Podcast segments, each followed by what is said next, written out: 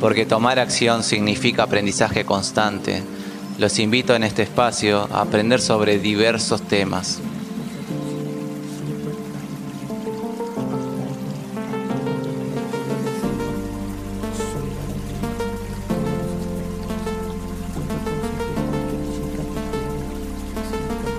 En la Argentina sucede muy a menudo que en los contratos que se celebran entre la administración pública y los contratantes, esto es proveedores, empresa de prestación de servicios, etc.,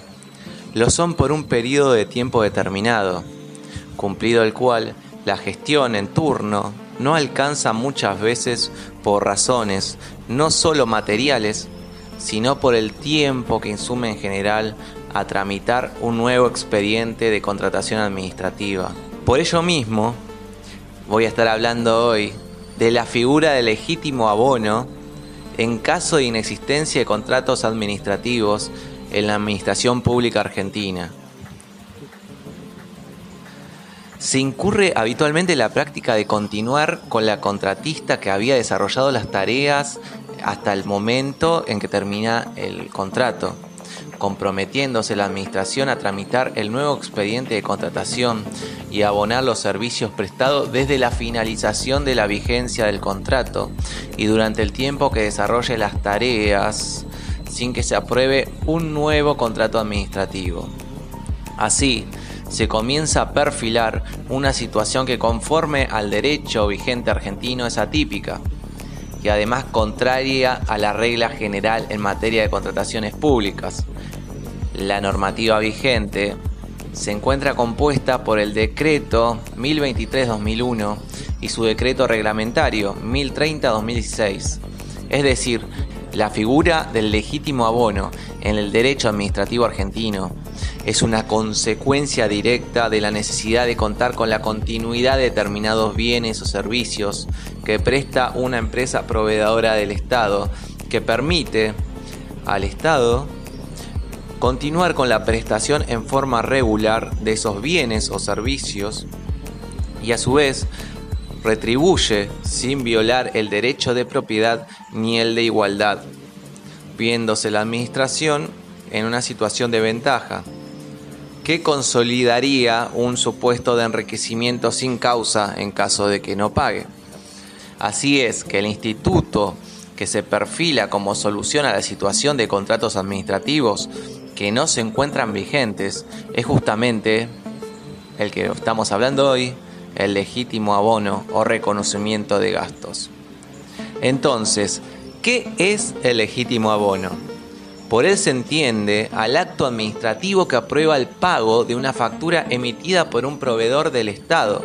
cuando no existe un contrato válido que pueda servir de fundamento al referido movimiento patrimonial en razón de haberse omitido o viciado el procedimiento de selección correspondiente. Pero sí se verifican los extremos que habilitan la invocación de la doctrina del enriquecimiento sin causa. Se da entonces inicio a la tramitación de la instancia administrativa, solicitando el abono de los servicios prestados o bienes entregados. Aquí es evidente que debe existir documentación que permita al reclamante, esto es el contratista o el proveedor estatal, probar que efectivamente realizó aquellos trabajos o que entregó los bienes por los que ahora se reclama el abono. Resulta necesario, además, la factura detallando el concepto facturado, el periodo correspondiente, el remito o la certificación de servicios. Con la factura, el Estado se encuentra en condiciones de proceder al reconocer los servicios prestados o los bienes entregados, a efectos de afrontar su abono si la partida presupuestaria lo permite. Es así que una vez reconocidos los servicios o los bienes, es imprescindible la existencia de crédito presupuestario suficiente a efectos de hacer frente a la erogación que se reclama. En caso de existir fondos, se procede al abono de lo reconocido por el mecanismo interno que prevé al organismo del cual emerge el acto administrativo que reconoce y justamente ordena proceder al abonar la suma de dinero al proveedor. Por las direcciones de contaduría, presupuesto, tesorería, etc. Así, la Procuración del Tesoro de la Nación ha dicho en su dictamen 93 del 2008, referido al legítimo abono sustentado en evitar incurrir en enriquecimiento ilícito, sobre la base del cumplimiento de la prestación por parte de la adjudicataria y su aceptación de conformidad. Resulta pertinente el reconocimiento del legítimo abono de la suma por tal concepto, por la aplicación de la teoría del enriquecimiento sin causa. Ello así, ya que se encuentran reunidos los requisitos que se exigen para la procedencia de la acción in reverso, enriquecimiento de un parte, empobrecimiento de la otra. En el caso particular de los servicios administrativos financieros, a efectos de poder reconocer servicios y proceder a la figura de legítimo abono, la cual debe ser excepcional, se procede a la autorización y aprobación de los pagos a realizar, que en definitiva se constituyen en erogaciones públicas a realizar que deben estar justificadas y por ello corresponde la intervención de los servicios jurídicos permanentes de los organismos en los cuales deba procederse al abono mediante esta figura atípica. Así es, que en caso de proceder al legítimo abono se debe analizar en primer lugar si el organismo del cual debe originarse el pago posee autonomía a efecto de administrar su propio presupuesto y en su caso puede emitir la norma legal necesaria a efectos de autorizar el legítimo abono. O en caso contrario, analizar de qué organismo depende y en dicho supuesto remitirlo a él a efectos no solo de dictaminar, sino de emitir la norma legal en caso de autorizar el pago. Por otro lado, deben intervenir los sectores de presupuestos, finanzas o equivalentes, los que se encargan de corroborar la existencia de crédito presupuestario suficiente a efectos de incurrir en la erogación en cuestión. Bueno, para concluir entonces,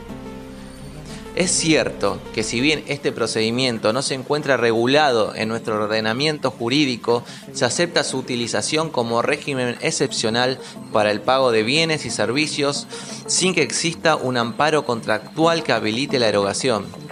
El resguardo de la seguridad jurídica, este instituto ha de ser de interpretación y aplicación restrictiva ya que implica un apartamiento de la norma, controles y garantías establecidos en la legislación para la celebración de los contratos administrativos referidos a la adquisición de bienes y servicios. Ante supuestos en que, por razones de urgencia o cualquier otra, se hayan adquirido bienes o servicios, lo cierto es que corresponde afrontar el costo de los mismos Caso contrario, implicaría un enriquecimiento indebido por parte del Estado y una repercusión negativa en quien prestó los servicios o proveyó los bienes.